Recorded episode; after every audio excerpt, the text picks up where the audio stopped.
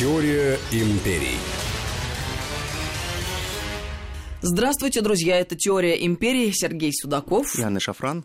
Мы начинаем очередную серию нашего радиосериала. Мы проводим параллели между Древним Римом и Соединенными Штатами Америки, поскольку США были построены по образу и подобию Древнего Рима, а мы знаем, если есть понимание того, как разворачивалась история некогда, можем предположить, как она будет развиваться сегодня и сейчас. И у нас на повестке дня э, завершение рассказа о Цезаре, и мы э, двинемся дальше к Франклину, потому что есть где провести параллели. Совершенно верно. Дело в том, что кому-то может показаться, что чрезмерно долго, наверное, третью программу мы говорим про Цезаря, но Цезарь все-таки он достоин того. Цезарь стал тем, кого называют спасителем Рима, отцом-основателем многих тех традиций, которые существуют в Риме. И во многом такие личности есть и в Америке. Когда мы говорим об отцах-основателях, мы будем позже говорить о них, очень многие забывают именно того человека, которого многие россияне в 90-е годы олицетворяли с определенным признаком достатка. Этот достаток, прежде всего, 100-долларовая купюра, на которой был изображен Бенджамин Франклин. Очень многие считали, что Бенджамин Франклин был президентом Соединенных Штатов Америки, но он не был президентом Соединенных Штатов Америки. Он просто стал символом, который создал Америку. Он стал тем человеком, который олицетворял эту Америку. И в этом они очень похожи с настоящим Юлием Цезарем. Потому что свои таланты он умел воплощать. Он умел правильно делить людей на друзей, врагов, и при этом он мог сохранять абсолютно большие коллективы. Он умел их создавать, и он умел управлять людьми. Правильно. Но об этом чуть позже. Сейчас я хотел бы все-таки вернуться к тем временам, когда Цезарь шаг за шагом начинает формировать свою политическую карьеру. Одним из очень важных шагов для Цезаря стал его пост претора. Но прежде чем занять пост претора, мы помним, что Цезарь возвращается в Рим, он а, пытается налаживать отношения с теми кредиторами, которые давали ему достаточно большие суммы денег. Он возвращает им деньги во многом из э, той казны, которая была государственная. И понимая то, что выявляются определенные кланы, он начинает думать, а как с этими кланами можно налаживать отношения. Один из сильных э, противодействующих ему кланов такая целая фракция. По, по ней уже дальше по образу и подобию будут создаваться настоящие политические фракции. Это фракция, которая э, во многом руководила два человека. Они были идеологами. Это был э, Катон, младший, и э, Бибул. С тем и с другим у Цезаря не складывались отношения абсолютно никогда. Бибул всегда был достаточно дерзок, он был одного года рождения с Цезарем, но Цезарь всегда был лучше Бибула. Бибул был э, более тщедушен, был более маленький. Если э, сегодняшнее, вот, наверное, сравнение можно было привести, то он во многом, как писывают историки, если прийти на современный язык, он, наверное, был похож на некого такого горлума из «Властелина колец» маленький, тщедушный, с большими глазами, который никогда не смотрел людям в лицо и пытался заискивать. Когда-то э, в истории было написано, что Цезарь настолько поссорился, разругался с ним, что просто схватил его за шиворот и усадил на одну из полок, которые были подвешены к стене мраморную. Тот э, сучил ножками и не мог соскочить. Было, много было смеха, но он не простил уязвленную гордость, потому что Цезарь всегда пытался быть на шаг впереди и в отношениях с женщинами, и с большими влюбленностями, и во многом Цезарь а, сам сознательно наживал на себе врагов. Он полагал, что это нормально. Для него это был такой троллинг по жизни. Он считал, что враги — это круто он мог а, обязательно а, соблазнить жену того или иного своего врага, как мы уже говорили об этом. При этом, где нужно об этом рассказать, где можно было уколоть, а, сказать о неких особенностях, анатомических в том числе, той или иной замужней Матроны, обязательно для ее мужа. И тем самым он действительно нажил себе очень много врагов. Но он, мне такое ощущение, что делает настолько осознанно, что для него была жизнь очень скучной. Ему нужно было все время какой-то стимул для своего развития. Ну, такой в жизни получается довольно неприятный тип. Очень неприятный. Потому что вот нам всегда создают образ такого Цезаря, такого вот доброго господина, такого просто благородного. Он таким хотел быть. Такой задиристый, хамоватый, в общем, с которым неприятно иметь дело. Совершенно верно. Потому что он, я полагаю, что нам пора развенчать вот этот миф Цезаря. Потому что этот миф Цезаря создавался в основном западным кинематографом, который нам показывал Цезаря как абсолютно благородного человека, у которого были свои болезни, были свои страхи, но он всегда был со всеми благороден. Да не был со всеми благороден. У него была заносчивость до такой степени высока, что многие люди терпеть его не могли. Ну и наверняка многие думали, когда уже кто-нибудь поставит на место этого персонажа. Ой, наверное, Пол Рима об этом мечтала. И к тому же тогда начинает формироваться фракция Бонни. Понятно от слова «хороший», Бонни как хорошие, правильные люди. А по большому счету праведники. Это вот те люди, которые поступают по правилам. Те люди, которые считают, что вот есть определенные нормы, традиции, что есть определенные семейные устои, есть тот Рим, который создавался и который нельзя разрушать. Ведь Рим был фантастически консервативен. Вот с точки зрения перемен – а Рим считал, что невозможны перемены в Риме, потому что любые перемены – это революция. А революция – это смена власти, это смена режима, это переход к диктатуре, и поэтому в Цезаре всегда видели не сколько правителя, сколько жесткого и жестокого диктатора. Все боялись, что Цезарь, по большому счету, станет точно таким же диктатором, как был Луций Корнелий Сула. Они полагали, что в нем настолько много вот этой желчи и настолько много ненависти, что он будет всегда мстить. Если у тебя много врагов, то что ты сделаешь, когда ты придешь к власти? Ты будешь мстить. Помощник Цезаря Постум, он не только вел его финансовые дела. У Цезаря была блестящая память, но Постум он вел так называемую черную книжку, мы это назовем условно, куда он записывал всех тех людей, которые когда-то плохо поступили с Цезарем. Я напомню, что такие черные книжки были у Муссолини, у Гитлера и у многих тех, о ком не принято говорить. Это очень интересно, какая-то шизофреническая вещь, честно говоря. Понимаешь, вот это, это вот я не могу это объяснить, зачем это нужно делать. Ну, человек, ну, условно говоря, человек тебе сделал какую-то гадость, ну, отпусти и забудь. Ну, всякие разные люди бывают. Но нет смысла всех, всем пытаться отомстить. Вот Сула ввел, когда проскрипции свои, он также всех выписывал, кто когда-либо ему сделал гадость. У него были огромнейшие списки тех, кому он должен был отомстить. Удивительно, потому что ведь древнегреческая трагедия уже существовала, и все знают, к чему приводит вендетта, которая описана в Медее. Совершенно верно, совершенно верно. Но понимаешь, каждый хочет создать свою трагедию. Каждый хочет создать свою историю, и каждый видит ее по-своему. И Цезарь полагал, что он наживает себе врагов, но эти враги помогают ему жить, потому что они стимулируют его к жизни и стимулируют его каждый раз быть лучше. Потому что именно враги, которые у него есть, заставляют его просыпаться каждое утро и говорить, ты ничего не достиг, ты должен идти вперед. Ты никогда не должен останавливаться, потому что у тебя еще большие цели, как государственные, так и личные, которые ты должен обосновать всем тем людям, которые плюют тебе в спину. И происходит чудо. Деньги во многом решают все. Цезарь становится претором. Он начинает управлять достаточно э, большими э, коммунальным хозяйством, он начинает быть управленцем, и он своего рода становится, как сейчас можно будет назвать, мэром Рима. Первым своим решением, которое он принимает, он у Луция Катула отнимает права на строительство самого крупного храма, храма Юпитера. Почему? Он 15 лет его строит на свои деньги. А частично храм финансируется из государства, но Цезарь решил сделать подарок. Подарок он решил сделать Гнею Помпею. Очень простой подарок. Теперь ты будешь строить этот храм. Ты получишь большие деньги от государственного строительства этого храма, хотя он уже был закончен. Но я тебе дарю самое важное, что есть в этом храме. Надпись, которая появится на главной арке этого храма. Данный храм был построен Помпеем Великим. Катул не мог пережить того, что произошло. Он понял, что это мерзость и подлость потому что так поступить мог просто настоящий негодяй.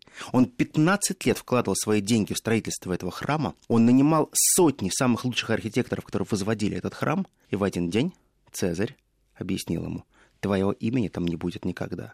Даже самым мелким шрифтом. И из истории мы постараемся убрать твое имя. Останется только Помпей Великим. И здесь же Цезарь понимает одну простую вещь, что ему нужно выстраивать отношения с Помпеем. Помпей — человек, у которого также не было принципов крайне жесткая деревенщина из Пицены, которого мало кто долюбливал или любил.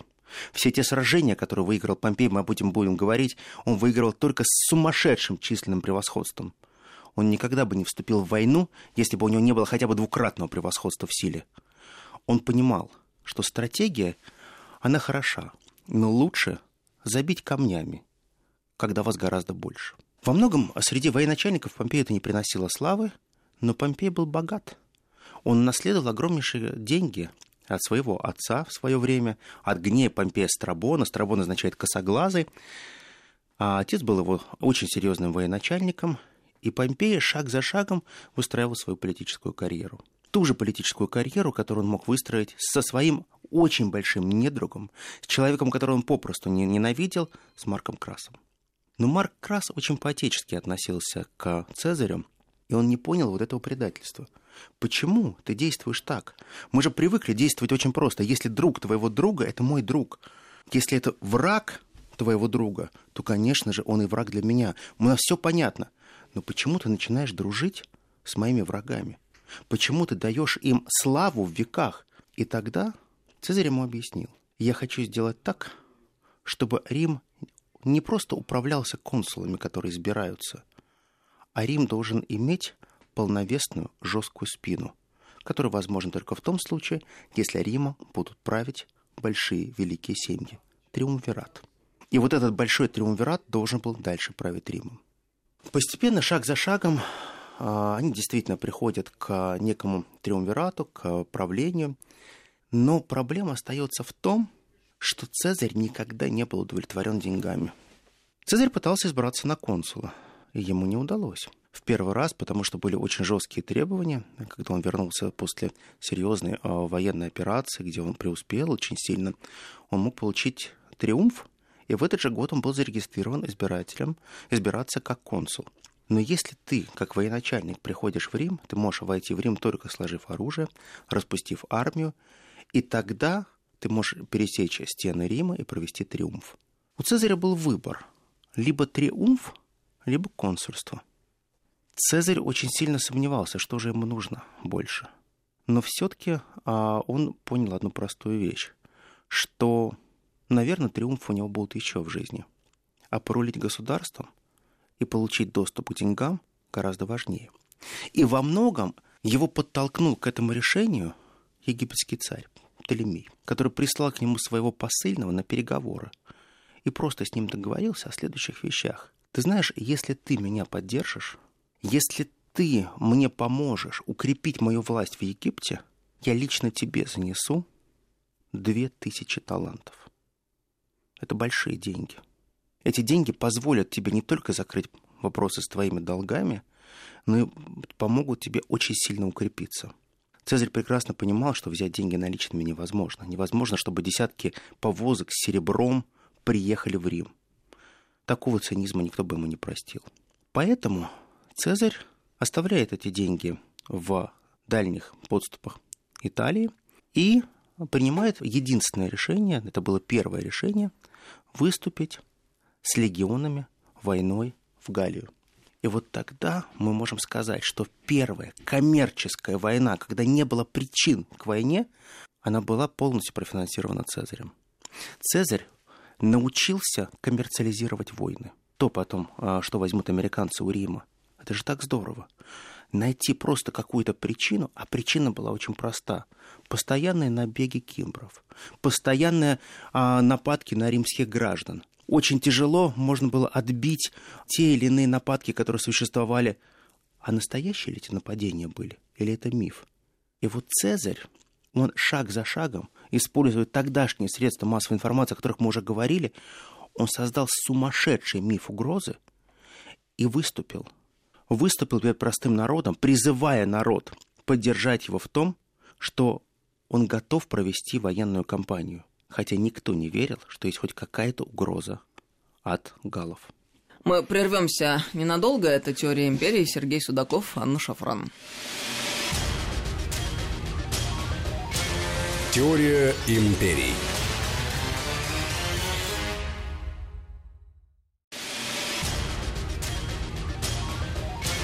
Теория империй.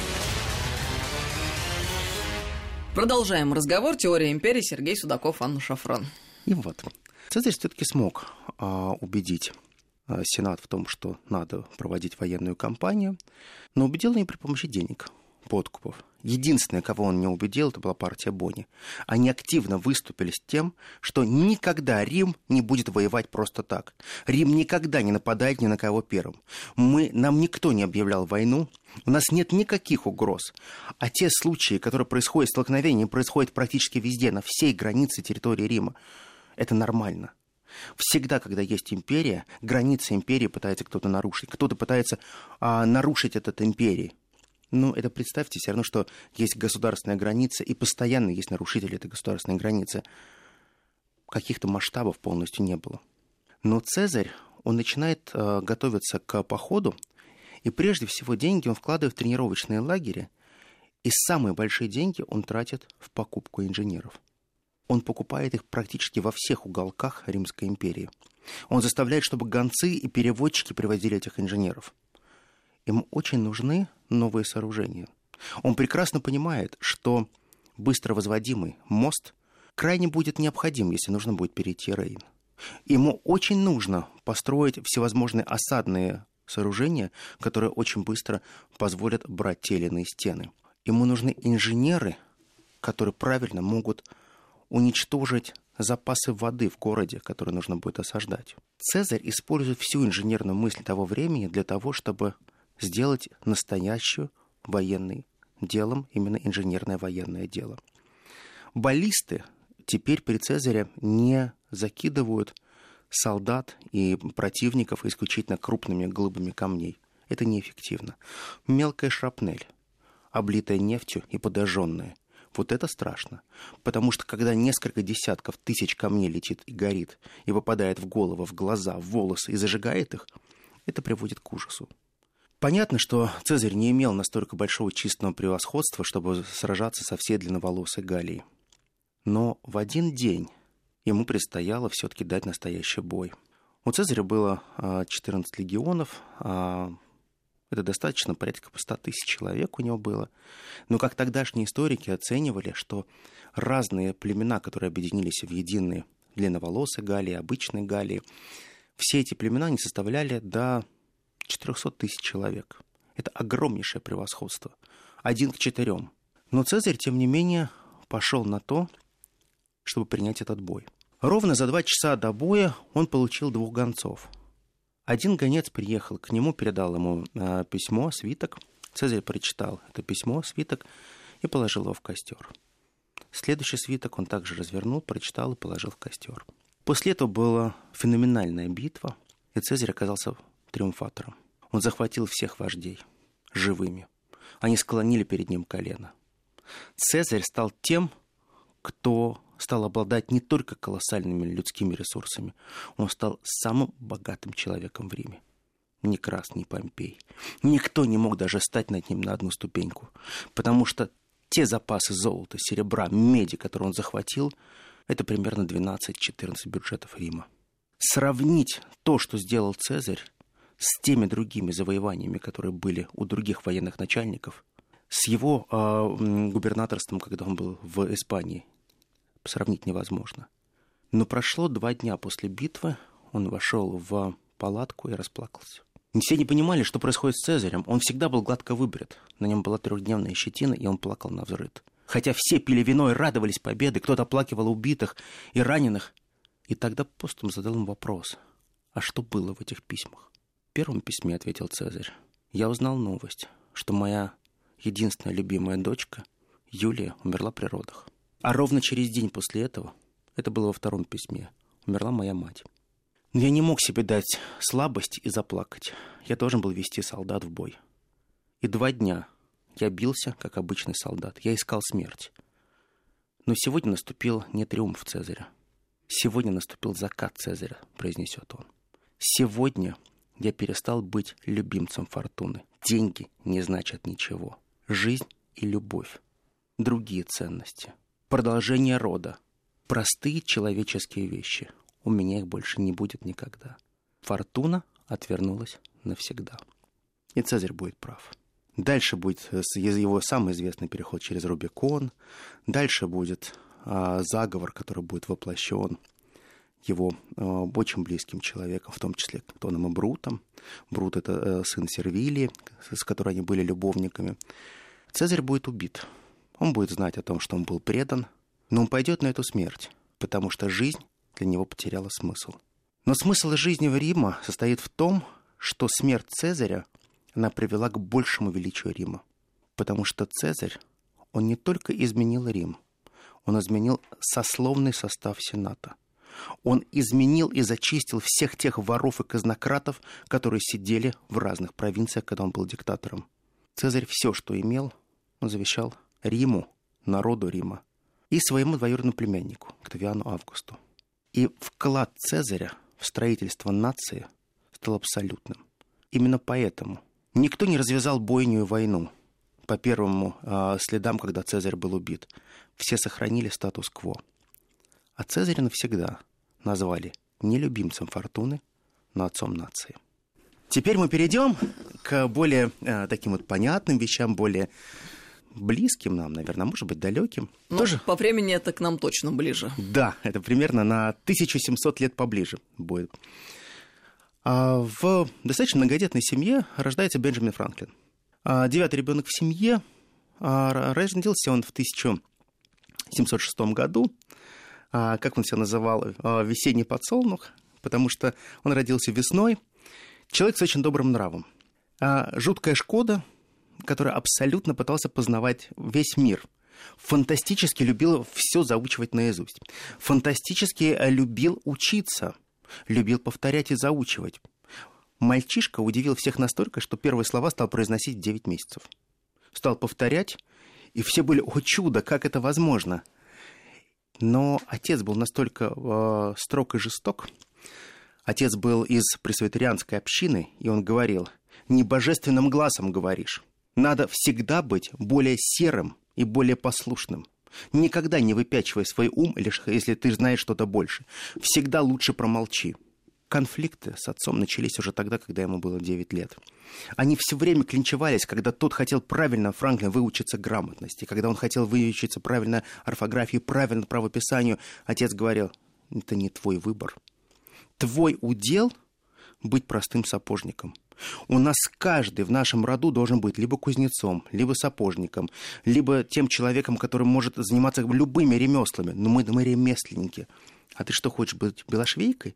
Ты хочешь, чтобы у тебя были мягкие руки? Отец часто хлестал его плеткой по рукам, потому что они были чересчур мягкие. Франклин сбежит из дома и будет искать себе долю, работу. ему повезет. Он попадет в подмастерье в типографию где будут очень удивлены а, все, насколько грамотно он умеет набирать тексты. В возрасте 14 лет он начнет писать стихи. Он в стихах значит, начнет излагать практически все те события, которые происходили, и политические, и а, просто сплетни, которые приходили. И в 14 лет он будет впервые замечен. Его работодатель посмотрит на него и скажет, «Бенджамин, а давай попробуем по псевдонимам тебя напечатать. А вдруг твоя ерунда кому не понравится. Напиши что-нибудь такое, чтобы прям слезы пошли из глаз. И он в стихах пишет историю, как а, недалеко от Массачусетской гавани терпит крушение корабль, как очень долго на плоту и обломках находятся два человека, он и она, они помогают друг другу, поддерживают друг друга, потом изнеможденные были выброшены на берег, как они а, скитались и как все-таки они нашли свое счастье. Они не только выжили, они поженились, и в жизни у них стала счастливой. Хотя абсолютно такие классические Strangers in the Night. Он написал блестящие стихи, и это стал бестселлером. Все знали это как сплетню, но все хотели владеть именно маленьким томиком, где практически, как Евгений Онегин, был написан практически целый роман в стихах. Никто и не додумывался, что этот роман был написан 14-летним мальчишкой. Все просто восхищались. Но тогда а, Франклин задает себе вопрос. Хм, стихи — это ерунда. Стихи просто приходят из головы. А вот проза, проза гораздо сложнее. Там же надо смыслы рождать. Здесь просто дал побольше слез, и это людям нравится. Люди любят слезы, любят слезы, любят пустые поцелуи, пустые разговоры, а надо что-то более конкретное. Тогда им попадаются томики Спинозы, Кука Гроция, и он начинает погружаться в то, что называется философией. Он начинает заимствовать книги, покупать книги. Он начинает отдавать все те деньги, которые он зарабатывает, только ради книг. Он становится абсолютным книгоманом, потому что он считает, что надо прочитать все, что можно э, прочитать на сегодняшний день. Шаг за шагом он э, придумывает, как можно сделать работу типографии более эффективной. Он вносит свои э, инновации, и, о чудо, это работает – печатный станок начинает работать более качественно, а свинцовые принты э, держатся гораздо дольше. А это деньги. Франклин получает похвалу, Франклин растет, но Франклину всегда не устраивает то, чем он занимается. Мечта его жизни – это создать не свою типографию. Он мечтает о том, чтобы люди, все те, кто живут в Америке, они были более просвещенными – Потому что, как он говорил, общество дебилов, которое создает нынешняя страна, никогда не сможет стать сияющим градом на холме. Неоднократно он говорит о том, что нет школ, нет библиотек, нет той системы, которая заставляет людей мыслить иначе. И вот этот термин «мысли иначе» он пришел не от Стива Джобса, он пришел от Бенджамина Франклина. И когда Бенджамин Франклин говорил своим друзьям, всегда смотрите на проблему с разных сторон. Всегда найдите что-то хорошее. Никогда не ругайтесь с людьми. Постарайтесь в каждом человеке увидеть кусочек доброты. Постарайтесь человеке, которого вы даже не любите, найти что-то хорошее. Вы хотя бы временно с ним не поссоритесь. Но если поссоритесь, стреляйте в голову. Врагов нельзя оставлять. Потому что они отомстят и выстрелят голову вам. Дуэль, я не очень люблю дуэль, как он говорит. Да, скорее всего, да, это проще убийства, но я против убийства. Но убийство всегда эффективнее. Нормально. Понимаешь, в чем дело? Вот если мы просто прочитаем биографию Франклина, она небольшая, там все там страниц, там, не знаю, 100-120, наверное. Это то, что он написал про себя. Посмотрите, каким классным языком он описывает свое детство.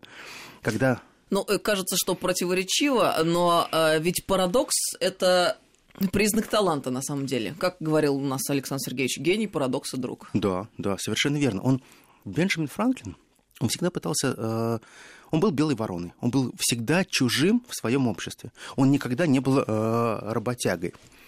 Он всегда пытался формировать некую другую жизнь. Он всегда говорил, мы нормальная еврейская семья, но почему мы ремесленники? И вот тогда он говорит, что нормальная еврейская семья должна заниматься другими вещами – у нас должны быть белые пухленькие ручки. Его били за это, критиковали, чего только не делали. Но никто не мог отказать в его талантах, в его доброте, в его радушии. Наверное, не было человека, который общался бы с Бенджамином Франклином и не сказал «я хочу дружить с этим человеком». Франклин умел дружить с людьми. Он много путешествовал. У него было очень много работ, которые он сменил, и работу он менял прежде всего из-за того, что он пытался скупить и создать, наконец-таки, собственную публичную библиотеку. Но не бесплатно. Он стал первым в мире человеком, который создал первую и единственную публичную библиотеку, которая стала работать и распространять за 10 пенсов подписка в год знания, книги.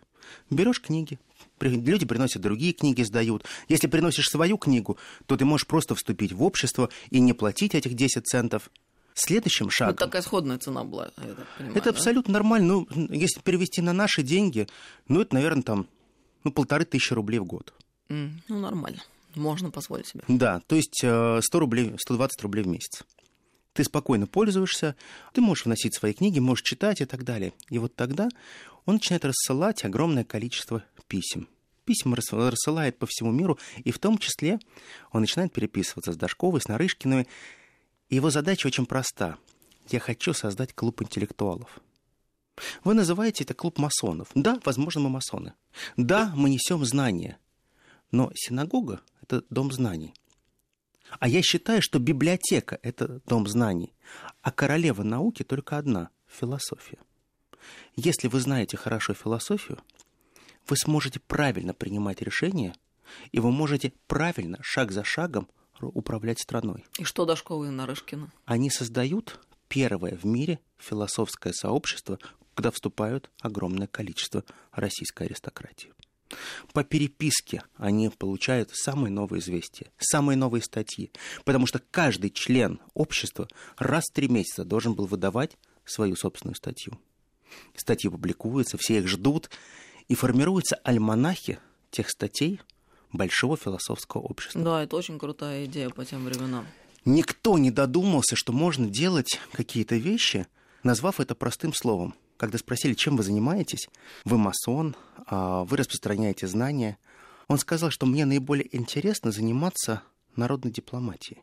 Именно поэтому он продвинется настолько далеко, что он станет дружить со всеми мэрами городов, с губернаторами, и постепенно, шаг за шагом, он станет изучать разные языки. Любимым языком станет французским. И он отправится послом во Францию. И он станет именно тем человеком, который подпишет Версальский мир со Францией. Вот тогда Франклин станет триумфатором. Из простого библиотекаря, из простого хорошего парня, человека, который носит свои золотые очки и с очень хитрой искрой в глазах, он станет настоящим дипломатом-примирителем.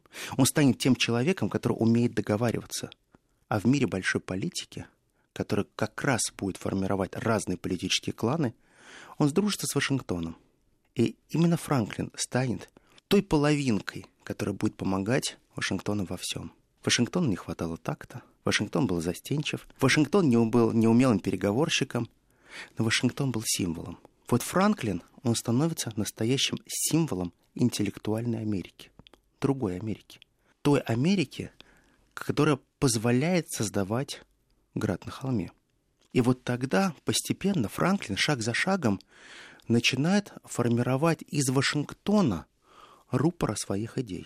Он прекрасно понимает, что массовость идей – это очень здорово. Но эти идеи надо распространять и в России, и во Франции, и в Англии. А для этого нужно формировать огромное количество обществ, философских обществ, библиотек. И тогда же Франклин скажет, плебс и народ – это слова Цезаря, ничего не решают. Аристократы и те, кто имеют мнение, они решают. Он тогда же скажет, что лица, принимающие решения, и лидеры общественного мнения чего-то стоят. Наша с вами задача – объединить всех тех, кто чего-то стоит. Нам не важно, плантаторы они, ювелиры. Нам не важно, носители ли они каких-либо идей. Протестанты, просветариане, евангелисты, кто угодно. Мы должны их всех собрать у себя в одном кулаке. Кому-то заплатить, кого-то шантажировать. Но все они должны работать на одну благую цель. И цель эта проста – создание великой американской империи, которая своим сиянием сможет затмить абсолютно все города. И вот тогда Франклин становится теневым хозяином Америки. Все, кто хотят войти в элиту, они мечтают вступить в клуб Франклина. Все, кто хотят присягнуть на то, чтобы он мог быть избран губернатором, должны договориться с Франклином. Если ты хочешь быть мэром, нужно поклониться Франклину и просто быть его другом. Мне очень сильно это напомнило крестного отца, когда нужно было его обнять и назвать его своим другом. Но в отличие от крестного отца, Франклин не создавал криминальных схем. У него не было огромное количество армии. Но у него были генералы, которые всегда его поддерживали. И у него был Вашингтон, который стоял на его стороне. И Франклин стал настоящим, как и Цезарь, отцом, идеологическим отцом который основал идею града на холме и американского превосходства. А все остальные американцы, они стали наполнять этот град на холме. Очень полезный материал к размышлению э, для тех, кто любит рассказывать о том, что, мол, главной задачей э, должно быть опережение по мясу и молоку. Совершенно верно. Э, сравните посылы и результаты. И мы видим, что сделал Франклин, и мы видим действительно результат. Спасибо большое, Спасибо Сергей. Э, Сергей Судаков. Яна Шафран. Это «Теория империй». До встречи, друзья, на следующей неделе. До новых встреч. Теория империй.